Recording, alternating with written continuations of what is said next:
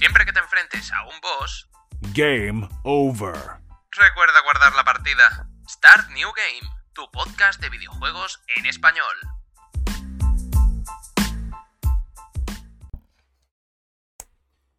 Muy buenas a todos, gente. Bienvenidos de nuevo a vuestro podcast de videojuegos favorito. Estamos aquí en Start New Game, el podcast que más se trata de videojuegos de este planeta en español para todos vosotros. Y hoy pues os voy a traer un tema que me ha tocado la moral y que creo que es adecuado que hablemos sobre ello, ¿no? Em, porque sinceramente creo que tenemos un serio problema en la industria del videojuego, no solo en la industria, sino desde la propia base de fans, creo que hay un problema muy serio que hay que abordar y que no es normal lo que ha pasado. Vamos a repasar una serie de eventos que han ocurrido a raíz del Nintendo Direct, que ya sabéis que fue hace unos días, ¿vale? Y salieron muchos videojuegos bastante interesantes. eh, Entre ellos, por ejemplo, el, re- el remaster, que no remake, el remaster del Zelda Skyward Sword, que mucha gente lo pedía. Mucha gente pedía un remaster o un remake de este Zelda. Y sin embargo, cuando lo han sacado, la gente se le ha echado al cuello a Nintendo. Entonces, es bastante sorprendente eh, esto, ¿no? Vamos, vamos a tratar varios temas, pero vamos a ir por orden, ¿vale? Lo primero, todavía la gente, sobre todo la, la base de fans de Nintendo, ojo, entre las que me incluyo, como base común, ¿vale? Como base general. Pero cierto sector de la base de fans de Nintendo, a día de hoy, en 2021, después de un año, año y medio que mm, llevábamos sin tener un Nintendo Direct, siguen teniendo la mala costumbre de mm, elevar las expectativas de un Nintendo Direct tan por la estratosfera que cuando no sale su videojuego, el que los fans han pedido, automáticamente el Nintendo Direct pasa a ser una completa basura. ¿No habéis aprendido nada, Nintenderos? ¿No habéis aprendido nada?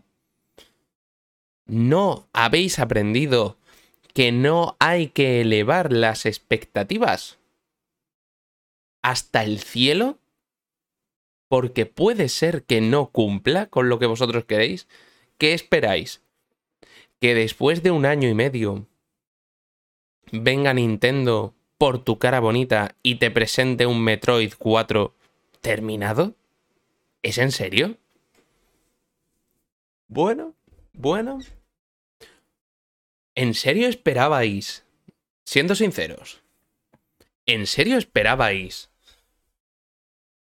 que, en que al principio de 2021 ya os dijeran, mira, aquí tenéis Zelda Breath of the Wild 2 para todos vosotros, para vuestro body? ¿En serio? Me estás vacilando. Ha pasado una serie de cosas curiosas, ¿no? Eh, también hay que, hay que recalcar, por ejemplo, el hecho de la sorpresa de incluir eh, a Pira y a Mithra de la saga Xenoblade Chronicles, sobre todo eh, del Xenoblade 2, como, como nuevos luchadores del Smash Bros. Lo cual es muy interesante porque, joder, ya era hora de que se le hiciera un poco de justicia a, Xenoblade, que Nintendo, pues, quieras o no, nunca se lo ha tomado muy en serio.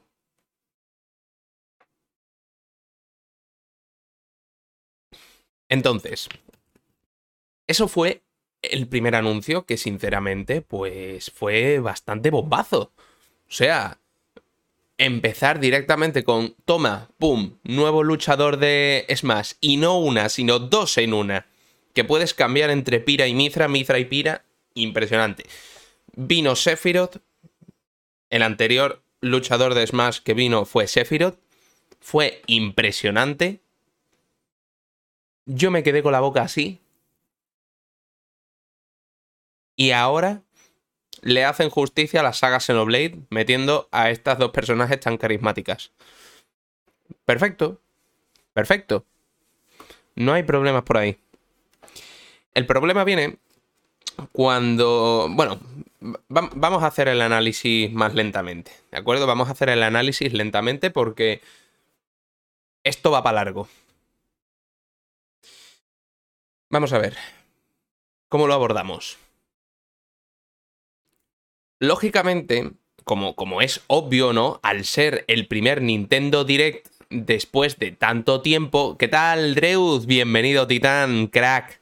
El público de los, de los, videojuegos es caníbal, te exige todo ya y luego cuando sale Cyberpunk con bugs protesta porque lo lanzaron mal acabado. Completamente de acuerdo. No podría estar más de acuerdo contigo, Dreud. O sea, es dámelo ya, dámelo perfecto y no quiero excusas. Por eso, luego... es que si nos regimos por esa regla de tres, ninguna compañía podría sacar videojuegos. Ninguna. Nadie podría decir, toma, eh, yo qué sé, mm, toma un de las sofás 3, por ponerte. No. Es que si nos regimos por eso, es imposible. Entonces, ¿qué ha ocurrido? Oye, hemos empezado muy bien el Nintendo Direct. Primero, el primer luchador de Smash nuevo, ¿vale? Pira Mithra, eh, de Xenoblade Chronicles 2. Coño, de lujo. Luego, sí que es verdad que sacaron juegos menores, como es obvio, ¿no? Algunas third parties que tiene sentido porque es el primer Nintendo Direct después de año y medio teniendo solo algunos Nintendo Direct Minis en los que, bueno, te soltaban alguna perlita ahí muy fugaz que no daba a entender que estuvieran trabajando en nada importante en ese momento. Al menos era lo que daban a entender. Igual yo estoy loco y me, y me imagino cosas. Pero luego empezamos a ver cosas pues de un calibre ya que empieza a oler como que hay algo, ¿no? Como que tú dices, mmm, aquí se está cociendo algo, se está cociendo algo, pero ojo, cuidado. A mí, por ejemplo, personalmente me llamó muchísimo la atención la inclusión de el No More Heroes 3, una saga, eh, o sea, de la mano de Suda 51, que me parece que para mí es una saga brutal, que además sacó lo mejor de Wii a relucir. ¿Vale? Esta saga de juegos puso, puso, o sea, elevó el listón de lo que podías hacer con el mando de Wii al máximo nivel. Además de que tenía un humor muy gamberro que lo hacía muy interesante de jugar. Aunque no todo el mundo estaba acostumbrado a este tipo de juegos. Pero bueno, eso ya es cuestión de gustos, ¿vale? Para gustos ya sabéis que eh, cada uno tenemos el nuestro, para gustos los colores. Luego tenemos em, también juegos que sinceramente pasaron un poco más desapercibidos como el de e, este videojuego de DC, DC Super Hero Girls, que mm, no es por desprestigiar a la, a la desarrolladora, pero tenía interés cero. Tenía absoluto interés cero. Y mira que a mí me gusta DC. Me gusta DC y creo que tiene mucha chicha. Pero se nota muchísimo que habéis intentado hacer un videojuego con tintes políticos, tío. Y no voy a entrar más en ese tema. Punto habéis intentado hacer una especie de persona cogiendo el mundo de DC y ahí para todos los públicos. Así que lo único que puedo decir es que qué pena, qué pena, porque podría haber salido algo muy guay y se va a quedar en absolutamente nada. Ojo, cuidado no deseo que le vaya mal al juego. ¿vale? Eso es importante. No deseo que le vaya mal al juego. Ojalá al juego le vaya bien. Pero tiene interés cero. Luego tenemos em, otros anuncios bastante más interesantes, como por ejemplo, eh, vemos que sale este remaster del, del Skyward Sword. Y esto era una de las cosas que pedía la gente. Entonces yo quiero entender por qué ahora se están tirando al cuello. Porque además lo dijo muy claramente eh, el amigo, que no me acuerdo ahora mismo su nombre, no sé si era Aunuma, no me acuerdo, cómo se llame. Dijo, seguramente nos habré, eh, me habréis visto y habréis pensado, oh, va a soltar nueva información de, del Zelda Breath of the Wild 2 o nos va a decir por fin una fecha de salida. No. Y dijo claramente, seguimos trabajando en el Breath of the Wild 2. Sigue en desarrollo el videojuego. Esperamos ofreceros información pronto. Así que, mientras tanto, os traemos esto. ¡Pum! Cinemática con gameplay incluido del remaster del Zelda Skyward Sword. Algo que mucha gente pidió. Se pidió. Por activa y por pasiva. Se pidió porque Zelda Skyward Sword, para los que no lo sepáis, y lo comenté en el anterior directo cuando estuve con Santi comentando precisamente el Nintendo Direct en directo, valga la redundancia, mucha gente eh, no sabe que muchos de los elementos del Breath of the Wild beben directamente del Skyward Sword. La parabela. El primer modelo de parabela sale en Skyward Sword. La barra de resistencia viene de Skyward Sword. El hecho de coger ítems, usarlos, combinarlos, equipártelos y tal, bebe de Skyward Sword. Literalmente Skyward Sword es el padre de Breath of the Wild. Literalmente. Y fue un juego que, por lo que yo pude ver en la época en la que salió, que no es que saliera precisamente hace poco, que estamos hablando ya de que salió hace nueve años. Nueve, diez años, más o menos. Tío, me dio la. A mí personalmente me da la sensación de que fue muy infravalorado. ¿Cómo es posible? Cuando tienes ante ti un Zelda que argumentalmente, podríamos decir, cronológicamente, sería el primero, el uno. Cronológicamente te cuenta la historia más antigua de toda la saga de Zelda, que te cuenta la creación de la espada maestra. Entonces, que además el lore es muy interesante. Ya no solo el lore, sino las mecánicas que presentaba en aquella época. Ostras, que estamos hablando de 2011. Yo creo que para aquellos que a día de hoy, en 2021, no han tenido la oportunidad de jugar este Zelda Skyward Sword, precisamente creo que es muy buena idea sacar este remaster para que puedan acceder a uno de los videojuegos más icónicos de la saga Zelda. Que ahora tú me podrás decir, no, pero es que lo van a sacar a 60 pavos. El juego podrá estar, el precio podrá estar más o menos justificado, ¿vale? Porque sí que es verdad que aunque sea un remaster, pues las diferencias son pequeñas. Sobre todo porque se ha adaptado a Switch, que sigo diciéndolo, que me parece la consola ideal. Los controles se han adaptado a Nintendo Switch para que puedas jugarlo tanto con como se jugaba con el mando de Wii original, utilizando la palanca y haciendo ciertos movimientos. ¿Vale? En, este caso, con, con, la Switch, puedes utilizar los Joy-Cons, uno como escudo y otro como espada. Y puedes utilizarlo de la misma manera que se utilizaba con Wii exactamente la misma manera. ¿Que no quieres utilizar los Joy-Cons a modo de mando para utilizar espada y escudo? También lo han adaptado para que puedas usarlo directamente con los botones. Y una mejora gráfica. Entonces, em, ¿está justificado 60 euros por este remaster que básicamente es una adaptación a su nueva consola? Hombre, yo pienso que sí. Ojo. Estoy intentando hablar desde un punto de vista analítico, ¿vale? ¿Por qué os lo digo? Vale, os lo digo por lo siguiente. Em, normalmente yo me suelo informar por el número de ventas y demás historia, ¿vale? Me suelo informar a través de VG Charts, que me da unas cifras, digamos, aproximadas del número de ventas de videojuegos, consolas, etc. Entonces, si nos vamos a Zelda em, Skyward Sword,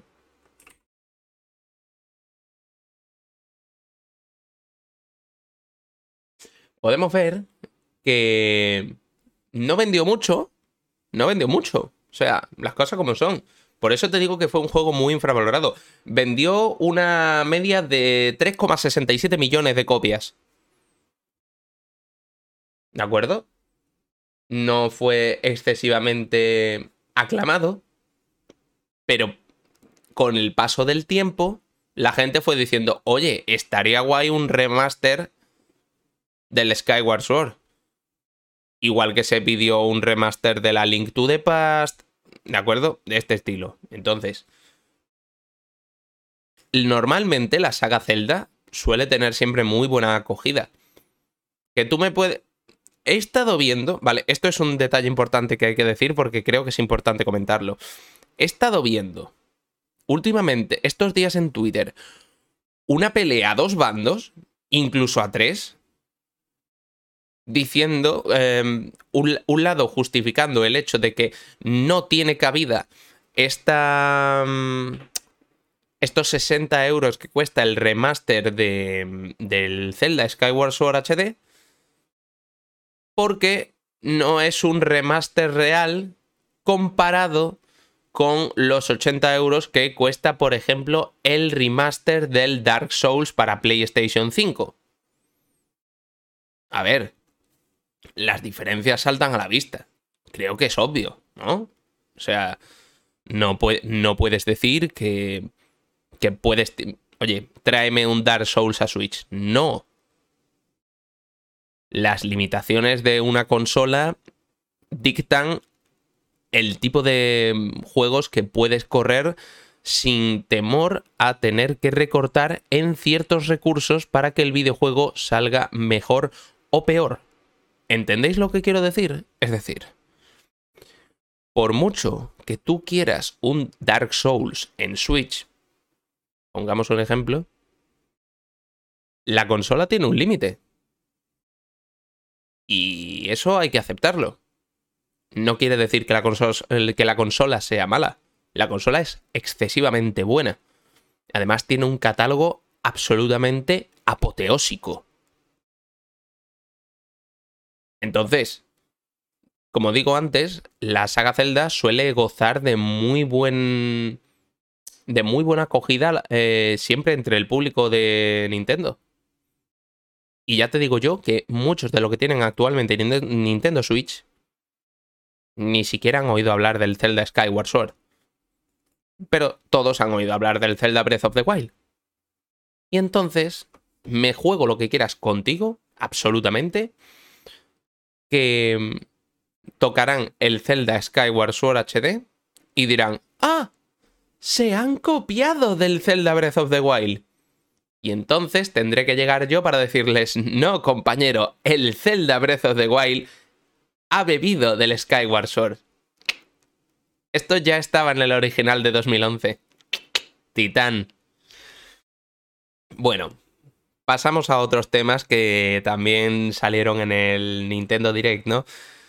Hubo también unos cuantos videojuegos que llamaron, a mí personalmente me llamaron poderosamente la atención, ¿no? Sobre todo, sobre todo, sobre todo, y pienso que va a ser el puñetero GOTI de 2022, el Project Triangle Strategy. O sea, sencillamente brutal una cosa exageradísima de los creadores de Octopath Traveler nos traen esta demo con nombre previamente provisional como Triangle Strategy. Una mezcla entre Tactics Ogre, Octopath Traveler y Fire Emblem. Sencillamente una combinación explosiva. 10 de 10. Lo estuve viendo en el canal de Loco Gaming, que desde aquí le mando un saludo, porque hace uno. hace siempre unos directos jugando totalmente espectaculares. Y creo que mm, puede ser perfectamente la resurrección de los videojuegos de estrategia tácticos. Lo digo sin temor a equivocarme. Es absolutamente brutal. Libertad de cámara. Estrategia desde... Ya no desde el minuto uno, sino desde incluso antes de empezar a combatir investigación del entorno, conseguir información, hablar con personajes para obtener cosas, em, información nueva o ítems. Libertad de decisiones, que eso es lo que más me ha gustado. Es decir, una cosa que a mí me gusta mucho es el hecho de que tú puedas crear tu propio camino a la hora de ir avanzando en una aventura. Esto lo permite, eh, uy, iba a decir Octopath Traveler, perdón. Esto lo, lo permite Triangle Strategy. Literalmente, tus decisiones forman, digamos, lo que en el juego se llama tu convicción. Y esa convicción hará que una serie de personajes se te unan, o empaticen más contigo y otros personajes se vayan o incluso mueran. Eso es sencillamente fantástico. Estoy convencido de que este Project Triangle Strategy, que seguramente se terminará llamando Triangle Strategy, quizá es el único punto que le podría sacar ahí un poco de poco de puntilla, ¿no? A este juego y es que el nombre es una puta mierda. El nombre literalmente es una putísima mierda. Pero oye, el videojuego es brutal. Las mecánicas, las gráficas, la toma de decisiones, el hecho de que está subtitulado a español, que este, videojuegos de este calibre es muy raro y más en una demo que esté subtitulado al español, ¡Wow! Congratulado me siento y altamente agradecido con el de arriba.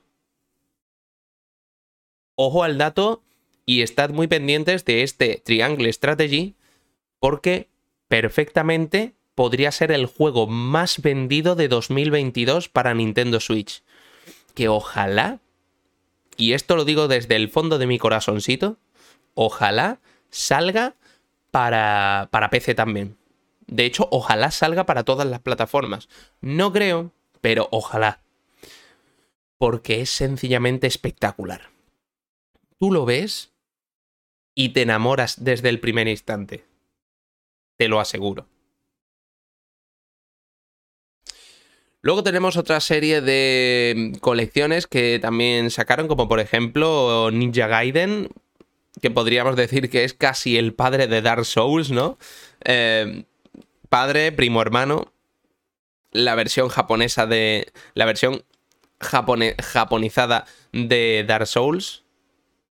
También muy, muy eh, duros de jugar estos Ninja Gaiden. Así que si no habéis tenido la oportunidad de jugarlos, pues ahora es una oportunidad interesante. Luego hubo otro videojuego que me llamó la atención en un primer momento, pero después le perdí el interés.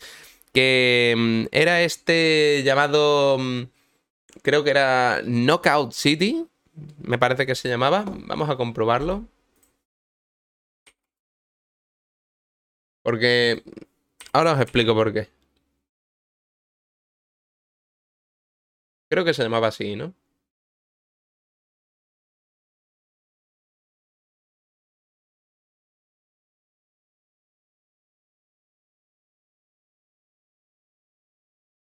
Sí, Knockout City, gente. En principio va a salir para todas las plataformas. ¿Vale? En principio. Tanto PC como PlayStation 5, como PlayStation 4, como Switch, como Xbox Series X y como Xbox One. En principio se supone que va a salir para todo. Pero me llamó cero la atención. En un principio dije, uh, mira, gráficamente me recuerda desgraciadamente a Fortnite, pero bueno, no es que sea un estilo de arte feo, es bonito, visualmente agradable a la vista.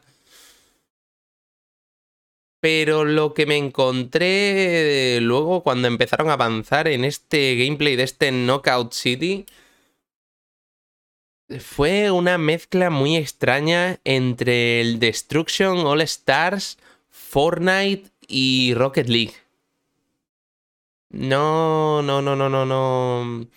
No es que fuera algo que yo dijera voy a disfrutarlo. No. Básicamente era como jugar un partido de de balón prisionero mezclado con, ya te digo, con una especie de Rocket League por equipos, pero con muchas habilidades y muchas lucecitas así por todos lados, muchos super saltos y golpes super potentes, no sé.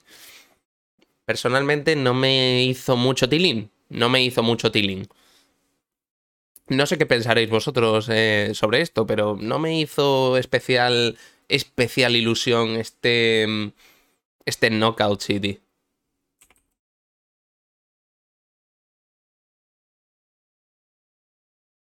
Bueno, em, voy a revisar la lista porque no me puedo acordar de todo, ¿vale? Sí, también tenemos el, el nuevo Mario Golf, pues sencillamente para los que seáis amantes de, de Mario Golf, pues ahí lo tenéis. No es que sea santo de mi devoción, pero bueno, como, digo, como dije antes, no, normalmente tanto la saga de Zelda como en este caso la saga de Mario suele gozar de muy buena acogida. Así que además, si eres un aficionado al golf, pues aquí tienes esto, ¿no?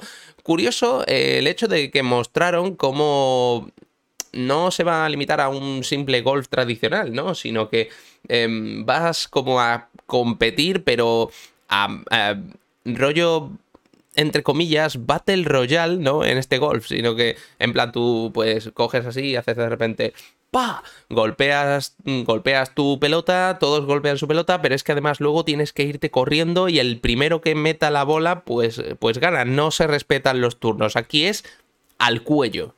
Entonces, curioso cuanto menos, ¿vale? Curioso cuanto menos. Bueno, ¿qué más tenemos? Eh, dejadme revisar la lista.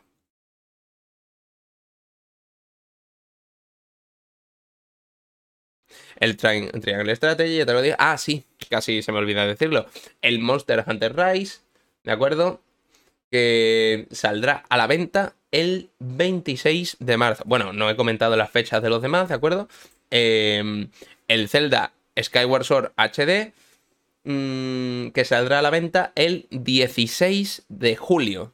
¿De acuerdo? Es el videojuego que más pronto va a salir, así que si tenéis, si tenéis la fortuna de tener una Nintendo Switch y queréis aprovechar para jugar al videojuego que dio nacimiento al Zelda Breath of the Wild, pues el 16 de julio podéis adquirir este Zelda Skyward Sword, del que además van a sacar mm, Joy-Cons ediciones especiales del, del, Zelda, además del mando Pro y demás, que están chulísimas. No, lo siguiente. El Mario Golf saldrá el 25 de junio, ¿De acuerdo? Y bueno, del Triangle Strategy solo se espera que llegue para 2022. No se sabe nada más, ¿vale? Como digo, el Monster Hunter Rise que saldrá el 26 de marzo. Ojo, atención, cuidado con el Monster Hunter porque lo comenté ya. Monster Hunter em, siempre, y esto es verídico, siempre que sale un Monster Hunter nuevo, Japón se para. Japón se para. Y no lo digo porque los japoneses sean así de raros, no. Es que literalmente Monster Hunter, la saga Monster Hunter, goza de una popularidad exacerbada en el país nipón.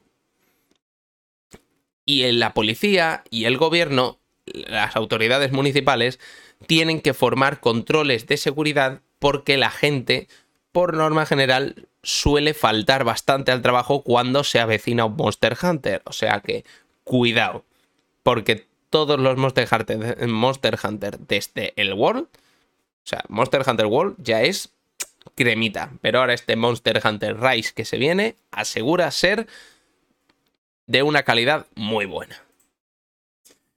Tenemos un pase de expansión para el Irule Warriors, ¿de acuerdo? Que básicamente, pues, estéticos, armas, personajes, poco más que añadir, ¿no? Un pase de expansión. Luego tenemos el Bravely Default 2, el cual saldrá a la venta el 26, dentro de 5 días. ¿Vale? Sí, para Nintendo Switch, el 26 de febrero. Estamos a día 21, que estaba comprobándolo bien, a ver si es que me estaba troleando, pero no, no. Dentro de 5 días tenéis Bravely Default 2 para Switch. Y es espectacular. Yo jugué al primero y ya las mecánicas me parecieron muy interesantes. Como, pero, a ver, yo porque soy RPG gamer desde mi, puñetero nacimiento. Entonces, yo los RPG tácticos y de estrategia y que hay que hacer toma de decisiones, a mí me gustan. Pero sí que es verdad que es un género que igual está un poco muriendo y espero que ojalá reviva. Ojalá, ojalá reviva porque creo que lo merece muchísimo y pueden salir juegos muy espectaculares como este Triangle Strategy. Así que Bravely Default 2 para Nintendo Switch el 26 de febrero, gente. Luego tenemos algo que nadie se esperaba, que es la llegada de Fall Guys a Nintendo Switch. De acuerdo, que la tendréis en verano. ¿Llega un poco tarde? Quizás. Pero Fall Guys todavía a día de hoy, que yo sepa por lo menos, sigue gozando de una popularidad bastante importante. Así que... Chapó por Fall Guys por llegar a Switch. Sencillamente. Como digo, también tenemos este... Mm, el No More Heroes 3. Y el, el, DC, el DC Hero Girls, que me pareció bastante poca cosa. ¿Qué más? ¿Qué más? Ah, sí, también teníamos, por supuesto, el. como un DLC gratuito de, para Animal Crossing con motivo del Super Mario. Y lo que personalmente para mí, que esto es. Ojo al dato, que ahora vamos a entrar al salseo. Entre comillas de lo que ha supuesto la problemática de este Nintendo Direct, que es que yo esto lo comentaba con Santi, y es el hecho de que siempre se hace la misma fórmula. Es decir, si tú quieres anunciar grandes bombazos en un directo, porque debido a la situación actual, pues hay que hacerlo en este formato, ¿no?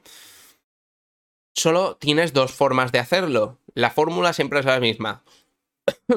o anuncias una IP gordísima al principio o la anuncias al final. O anuncias una, una al principio y otra al final. Por norma general, siempre se cumple de esta, de esta manera. Al principio o al final, o en ambas. En este caso, pues la perla del Nintendo Direct fue la inclusión de Pira y Mithra como nuevos luchadores de Smash y la bomba final se la llevó Splatoon 3. Que dentro de lo que cabe coincidía en parte con aquel documento, entre comillas, filtrado que estaba rodando por Twitter desde hacía días, donde se hablaba de un supuesto Mario Odyssey 2, donde se hablaba de que iban a sacar el Breath of the Wild 2, que incluso iban a presentar la Nintendo Switch Pro, Obviamente esto ha quedado completamente desmentido para los que hemos visto el Nintendo Direct. Pero sí que acertaron con Splatoon. Oye, el documento acertó con Splatoon 3. En cuanto lo vi dije, vale, es Splatoon, pero daba la sensación de que había algo extraño y pensé, ¿un DLC? ¿Un Splatoon de mundo abierto? ¿Tipo spin-off de mundo abierto? ¿Qué, ¿Qué está pasando aquí? Porque es lo que parece, ¿no? O sea, según lo que se vio, parece perfectamente un Splatoon. Un Splatoon de mundo abierto que ya no solo se basa en los combates, que los combates de estos por equipo vuelven, ¿vale? Y eso es maravilloso. Splatoon, que ahora va a venir la chicha que os voy a comentar. Splatoon es maravilloso. Y el hecho de que hayan sacado este Splatoon 3 creo que es sin duda un golpe de efecto muy importante, tanto positivo como negativo. Y os explico por qué. El hecho de que hayan sacado este Splatoon 3 em, ha hecho, pues, enfurecer a muchos nintenderos del extremo más turbio de la fanbase de Nintendo. ¿Por qué lo digo? Pues como comentaba al principio de, de este podcast, porque sencillamente muchos, muchos fans, es que no quiero llamarlos Nintendo porque creo que es un poco despectivo, ¿no? Muchos fans de Nintendo pusieron las expectativas tan asquerosamente altas, tipo Bayonetta 3, Metroid Prime 4, Mario Odyssey 2, Zelda Breath of the Wild 2. Y como no lo mostraron, dijeron automáticamente el Nintendo Direct es una basura. Where is the logic? ¿Qué esperabas? ¿Que en el segundo mes de 2021 te vinieran con 18 buques insignia de Nintendo? Es lo que comentaba Dreuz en el chat antes, ¿no? El público de los videojuegos es muy caníbal. Lo quiero todo y lo quiero ya. Tío, así no funcionan las cosas. Y ahora viene, a colación de lo que voy a contar ahora, que cuando yo estuve viendo hace unos días, eh, estuve en el canal de. Estuve en el canal de Loco Gaming viendo cómo jugaba este. Mm, al. Al Mario 13 World, ¿vale? con este DLC del Bowser's Fury, que por cierto está muy, muy guay. Y pasó una cosa muy curiosa. Apareció un usuario que le estuvo comentando, pues, que el Nintendo Direct fue una mierda. Y sobre todo que la carta final del triunfo del Nintendo Direct presentando el Splatoon 3 realmente era completamente innecesario. Y te quedas pensando tú, ¿cómo? Un momento, un momento, un momento. ¿Que Splatoon 3 es innecesario? Explain me this, please. Vale. Al parecer este usuario pues decía lo siguiente, y es que un Splatoon 3 es innecesario, ojo al dato, no te lo pierdas, porque ya existe un Splatoon 2.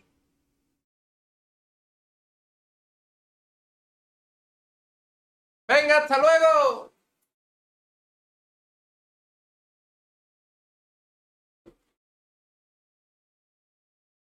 Vamos a ver, compañero. Vas a hacer que me, que me enrabie y no quiero. No quiero porque esto es un podcast serio, ¿vale? Vamos a ver, compañero del metal. ¿Con qué autoridad vienes tú a decirme a mí?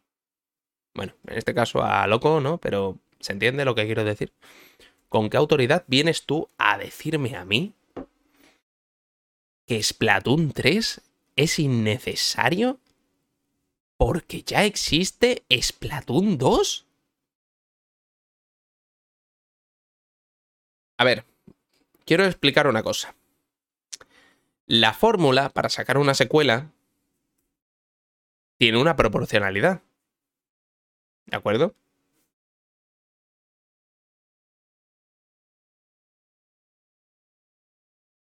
Tiene una proporcionalidad. Entonces, es muy sencillo. Cuanta más gente compra el juego, más beneficio hace. Y cuanto más beneficio hace, más posibilidades hay de sacar una secuela. Porque si lo compra mucha gente, crea una fanbase sólida. ¿Entendéis lo que quiero decir? Es decir, ¿por qué el Mario 3D World está teniendo tanto éxito? ¿Es porque es Mario? En parte. Mario siempre ha gozado de una de una gloria que en este caso no es algo pasajero, sino longevo que se ha mantenido en el tiempo y no se puede decir que no hayan renovado, porque desde Mario Odyssey, pues la verdad es que la renovación es bastante palpable y se nota que están mejorando y que realmente venía ya desde el Mario Galaxy, innovan con fórmulas para que la experiencia, la aventura de Mario sea más interesante, no sea simplemente pasarte 58 pantallas en scroll lateral enfrentándote a Bowser y hasta luego, no. Voy a ofrecerte una aventura más amplia donde tú puedas tomar más el control. Es interesante. Entonces, ¿cómo te atreves? ¿Cómo tienes la santísima osadía de venir a decirme que un Splatoon 3 es innecesario porque ya existe Splatoon 2. Por esa regla de 3, Spiro 3 es innecesario porque ya existe Spiro 2. Crash Bandicoot 3 es innecesario porque ya existe Crash Bandicoot, Crash Bandicoot 2. Crash Bandicoot 4 es innecesario porque ya existe el 3. The Last of Us 2 es innecesario porque ya existe The Last of Us 1. Metal Gear Solid 5 es innecesario porque ya existe el 4. ¿Para qué vas a sacar un Dark Souls 3 si ya tienes un Dark Souls 2?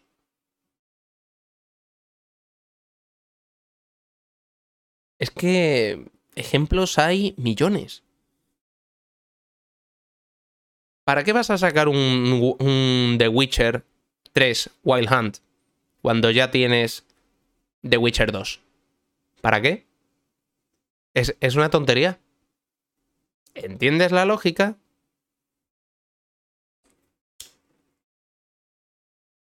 Pues yo te voy a decir la lógica.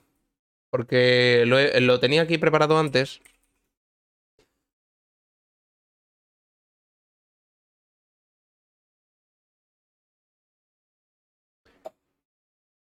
Entonces, me molestó bastante lo que dijo este usuario y es el hecho de, no, es que Splatoon 3 es innecesario.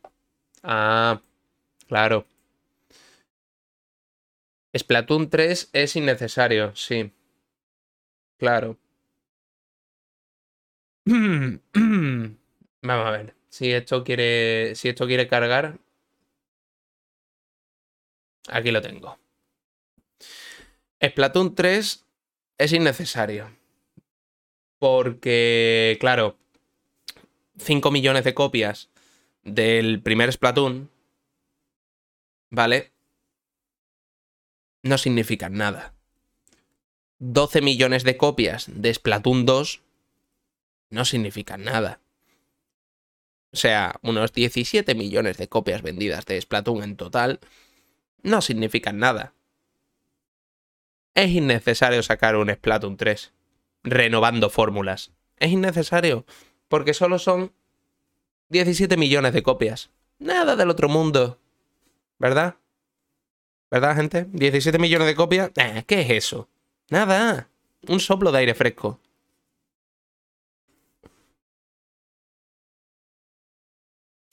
Es verdad que el Splatoon 1 gozó de menos fama que es Splatoon 2. Pero a día de hoy, Splatoon, la saga Splatoon, es uno de los buques insignia de Nintendo Switch. Entonces, ¿cómo tienes la caradura de venir a decirme que Splatoon 3 es innecesario? Es que entonces puedo venir yo a decirte perfectamente, no, que no es necesario que me saques un The Last of Us 2 porque ya tenías el The Last of Us 1 que personalmente pienso que argumentalmente bastaba con el 1 porque cerraba, ponía el broche de oro para una historia perfecta. Pero bueno, eso es otro tema distinto, ¿vale? Que no tiene cabida aquí ahora.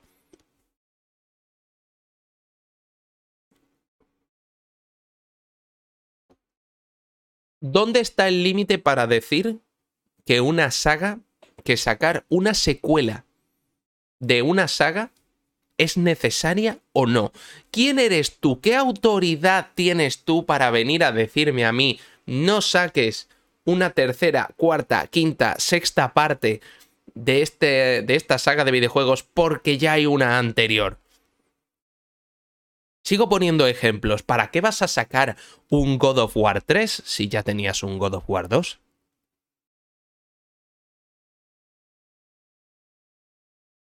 ¿Me entendéis? ¿Me entendéis? Y así con cualquiera. Con cualquiera que tenga, que tenga una secuela. O sea, es un poco estúpido verlo simplemente como decir, no, es que no, nos vamos a un caso más, más anecdótico. ¿Para qué vamos a sacar un Final Fantasy XIII 2 cuando ya hay un Final Fantasy XIII?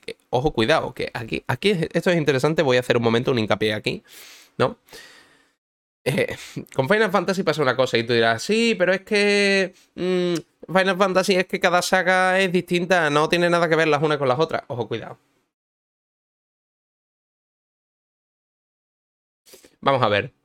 Eh, ¿Quieres que nos vayamos a algo más antiguo? Tenchu. ¿Tú sabes la de Tenchu que hay?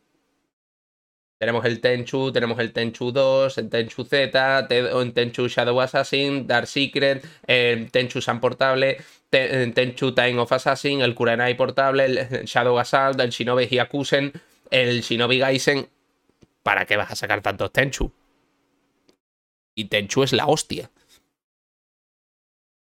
¿Para qué sacas un Dirt 5 si ya hay un Dirt 4? O un Forza Motorsport 7 si ya tienes el 6. Entonces, con Final Fantasy pasa una cosa que es un caso un tanto anecdótico, ¿no?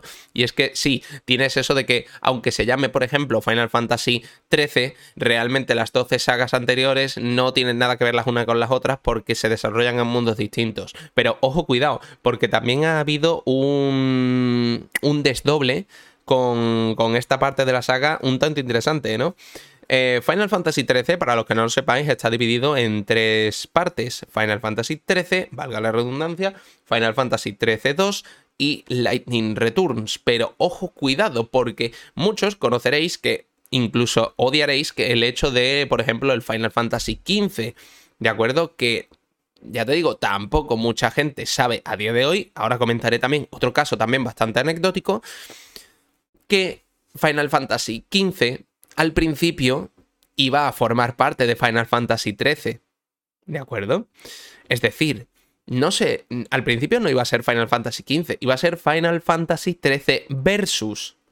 Solo iba a estar Final Fantasy XIII, Final Fantasy XIII versus y lo que ahora se conoce como Final Fantasy Type 0.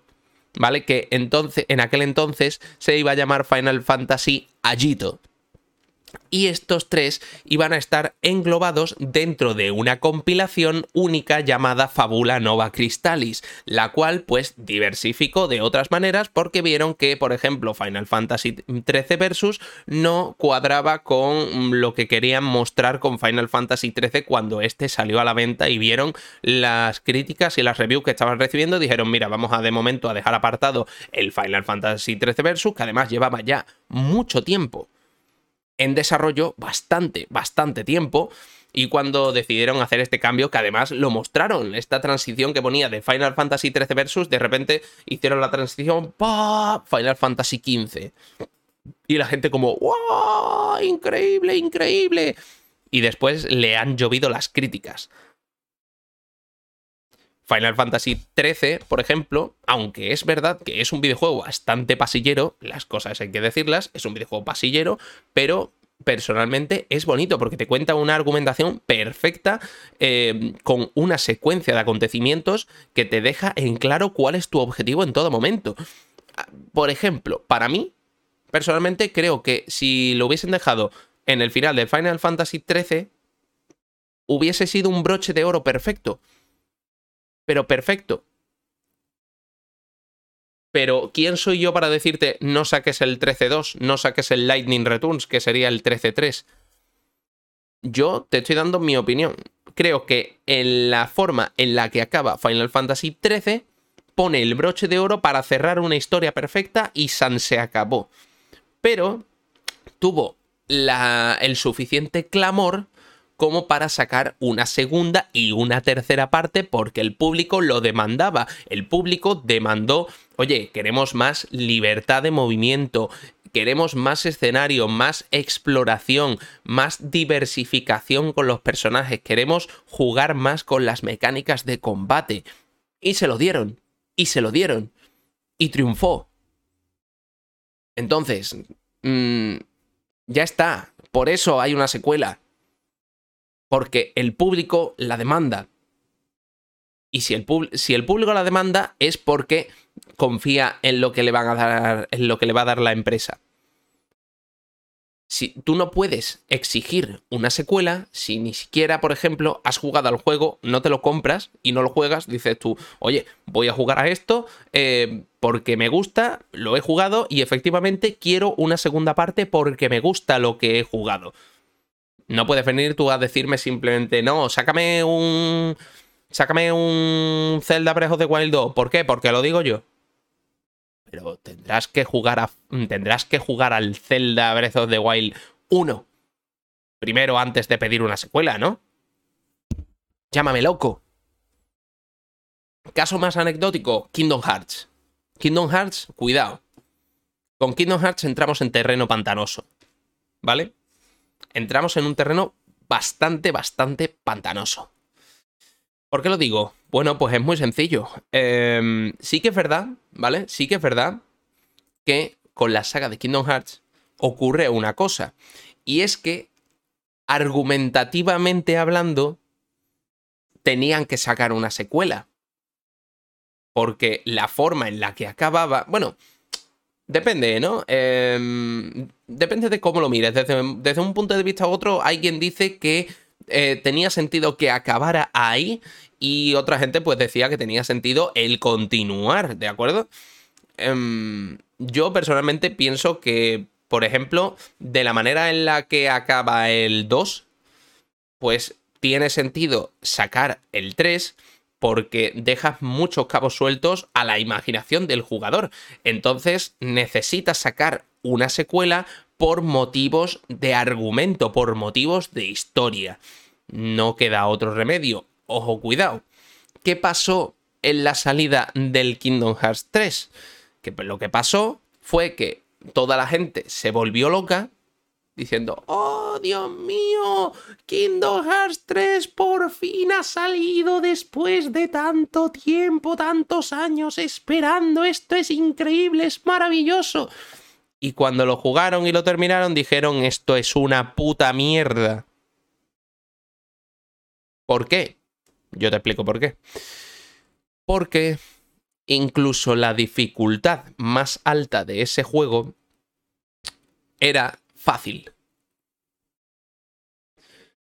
El animalito, por llamarlo de alguna manera, por ser educado, el animalito de Nomura piensa, sigue pensando a día de hoy, que los jugadores de Kingdom Hearts somos niños de 5 años que no vamos a saber manejar una situación complicada, que no vamos a saber mm, manejar un enemigo con una dificultad un poco más elevada. Esto es bastante patético. ¿No crees? Yo pienso que es bastante patético. Ojo, cuidado.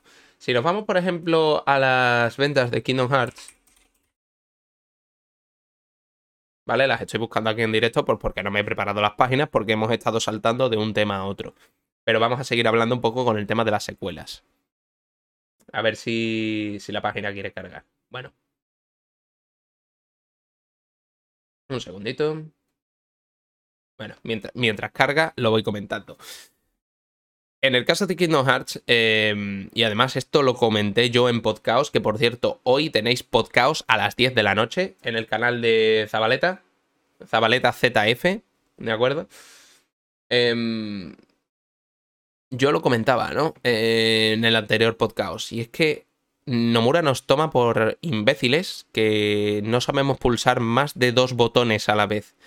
Y eso hace que el juego pierda mucho y no tengas ganas de una nueva secuela.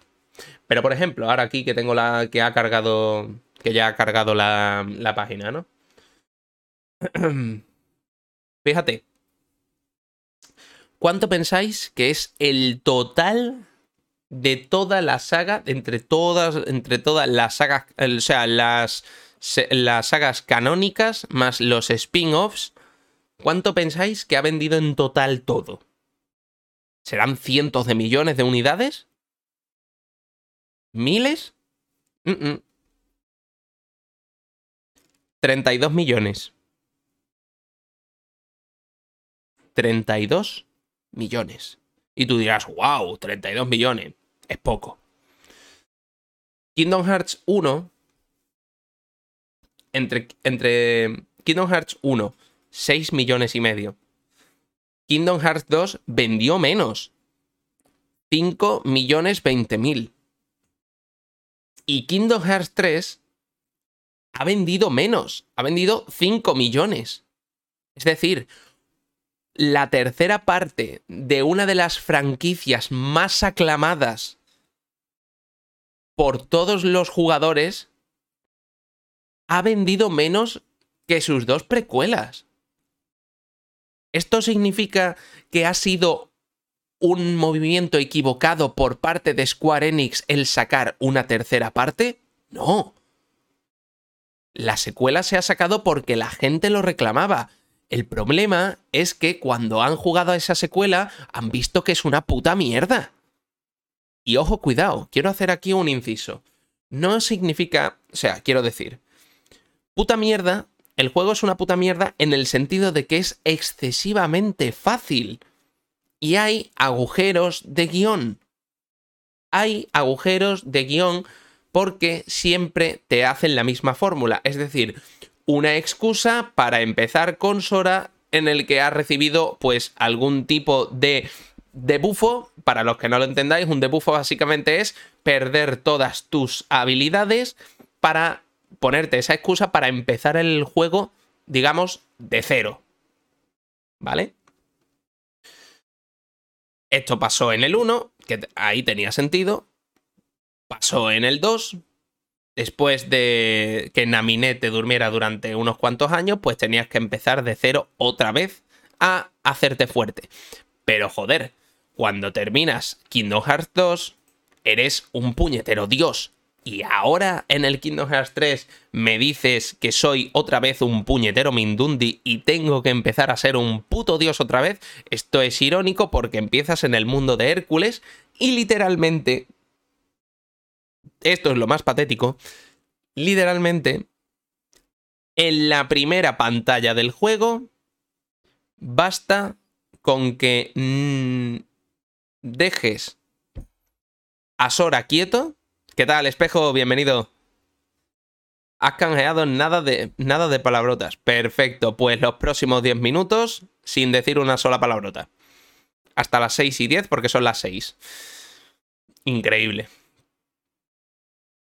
literalmente, durante la primera pantalla del juego, no te hace falta moverte porque tus personajes, o sea, los personajes que te acompañan, tus compañeros, es suficiente para pasarte la pantalla.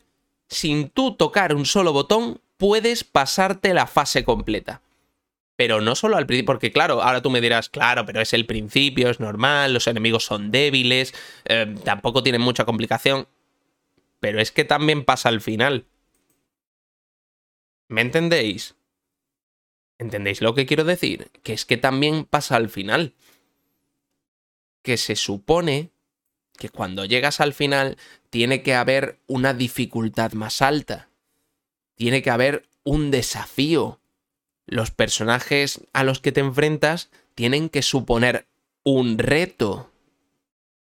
Llámame loco pero creo que si no tiene mucho sentido que si un personaje del final del juego es tan sumamente sencillo que jugándolo en la dificultad más alta te lo puedes pasar literalmente sin moverte, tan solo dejar que tus compañeros se lo carguen y llegar tú para rematar,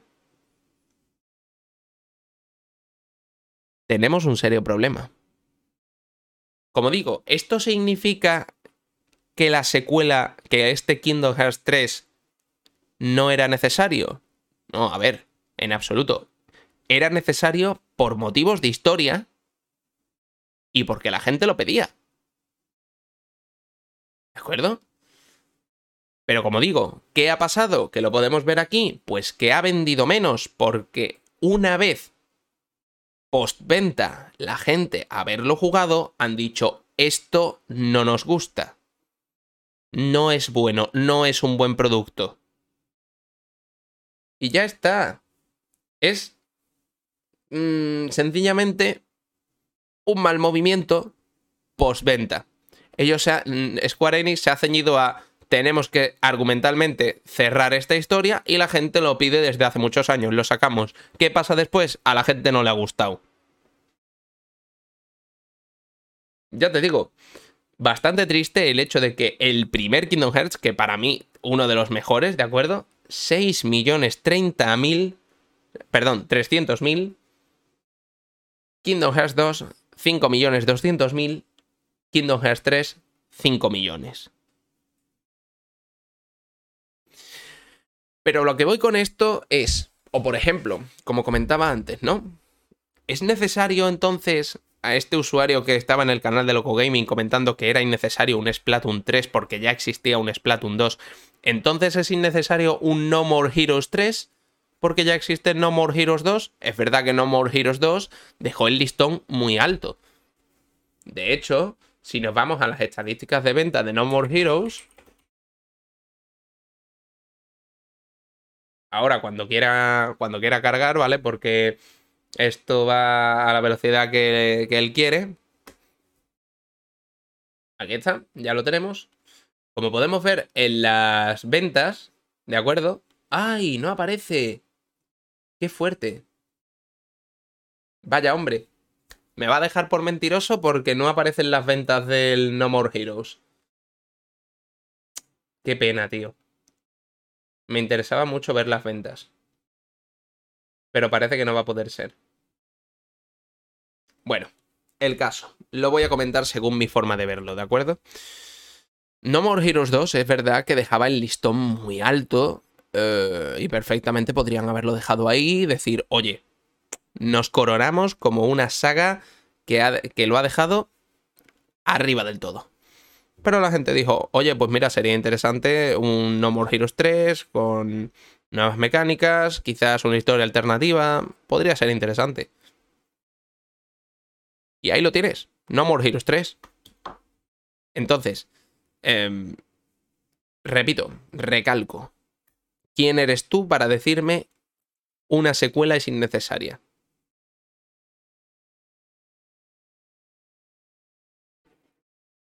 Para gustos los colores. Eso para empezar. Porque es que si nos ponemos así, Crash Bandicoot 4 es innecesario, porque ya existe el 3. Spiro 3 es innecesario porque ya existe el 2. ¿Me entiendes? Siempre tenéis que tener en cuenta que para sacar una secuela de un videojuego se tiene en cuenta lo que se llama el engagement del público. Es decir, la actividad que el público que compra ese videojuego tiene. Si tú pones un videojuego a la venta y ese videojuego tiene muchísima demanda a lo largo del tiempo, se compra, se compra, se compra, se sigue comprando, se sigue comprando, las ventas van hacia arriba, van hacia arriba, van hacia arriba, y la gente lo juega y empiezan a, llover las reviews de necesito una segunda parte y este, este patrón se va repitiendo en el tiempo, indudablemente va a salir una segunda parte, o una tercera, una cuarta, una quinta, la que sea. Que tú a mí me vengas diciendo, es innecesario una, una secuela porque ya hay una anterior, solo te deja ver como que literalmente no tienes absoluta idea de videojuegos. Porque no se trata solo de historia. Y, y yo me acuerdo que este usuario en particular me tocó muchísimo la moral porque estuvo diciendo, ya, pero es que en videojuegos como el Mario o como el Zelda puede, a lo mejor tener sentido porque es una historia entre comillas más lineal, porque es de un personaje en particular, pero es que el Splatoon, es que claro, es que es combate por equipos, es que no tiene sentido sacar una tercera parte porque va a ser lo mismo, no va a innovar en nada. ¿Tú qué sabes? ¿Tú qué sabes? ¿Cómo sabes que no va? Gente, ¿cómo puedes decir que Splatoon 3 no va a innovar en nada si ni siquiera ha salido. No ha salido el videojuego todavía, no sabes lo que va a presentar, no sabes las mecánicas nuevas que va a incluir, no sabes siquiera si va a ser mundo abierto como se presentó en aquel gameplay en el Nintendo Direct, o sencillamente va a ser otra vez lo mismo pero con un lavado de cara. No lo sabes, no lo sabes. No tienes ni idea, no tienes acceso al código fuente del Splatoon 3, no puedes saberlo, puedes especular, puedes intuir a lo mejor lo que puede venirse, pero no tienes ni idea. Por favor, gente, lo que quiero decir con esto, sobre todo para los que seáis unos nintenderos ultra extremos, es que dejéis de poner las expectativas tan absurdamente altas como la gente que yo vi en Twitter leyéndolos diciendo, es que no han presentado nada del Bayonetta 3, es que no han presentado nada del Metroid Prime 4, será porque a lo mejor todavía está gestándose. Ya está. No os preocupéis, sabéis que está en producción. ¿Tenéis prisa? Parece ser que sí. Pues os fastidiáis.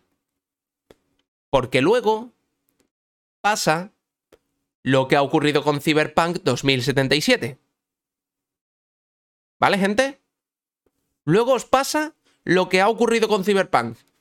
Que por las prisas, las prisas, las prisas, las prisas de lo quiero ya, ya, ya, ya, sale un producto mediocre, a medio hacer, a medio cocer, y te lo tienes que comer con patatas porque me lo has exigido ya cuando realmente me faltaba tiempo de trabajo.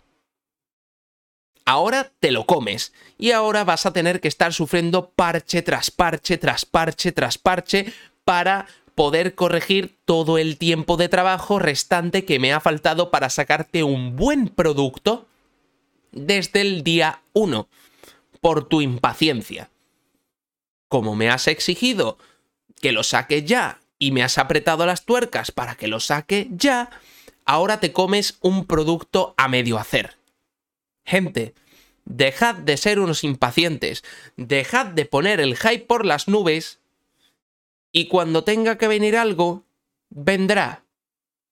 Tenemos un mercado de videojuegos inmenso, casi infinito. Y a día de hoy, estoy completamente seguro de esto, nadie, nadie, no, el 95% de la gente, o el 90% mejor, no se terminan los videojuegos que empiezan. No se lo terminan.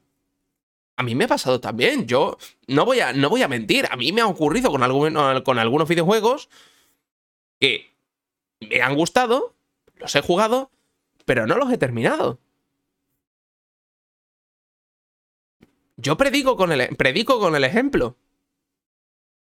Pero también soy sincero. Ha habido videojuegos que, oye, me lo he pasado bien, me he reído, ha estado bastante chévere, mm, he estado jugándolo ahí y le he echado varias horas, pero oye, no me apetece más. Pero lo que no vale es que tú me exijas, por ejemplo, un Metroid Prime 4 y tengas ahí en tu estantería cogiendo polvo sin desprecintar un Super Mario Odyssey o un Zelda Breath of the Wild. Eso es lo que no tiene sentido, gente.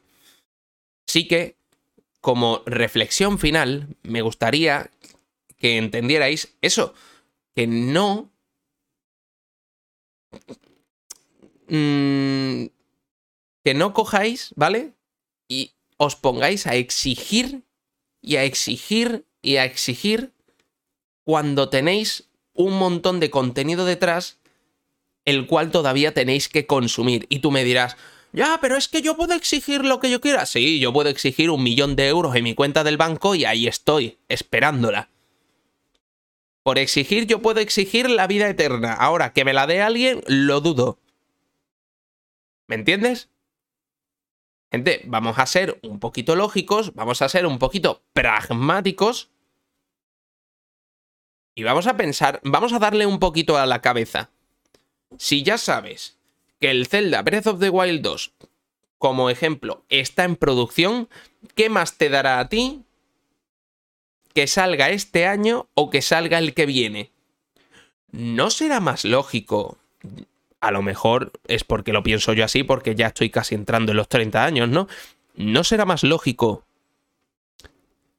que le des el tiempo que necesite al videojuego para que se gestione correctamente, que puedan pulir fallos, que hagan optimizaciones en el videojuego y no tengan que recortar en otros campos y salga un buen producto. Que no que luego te salga un cyberpunk.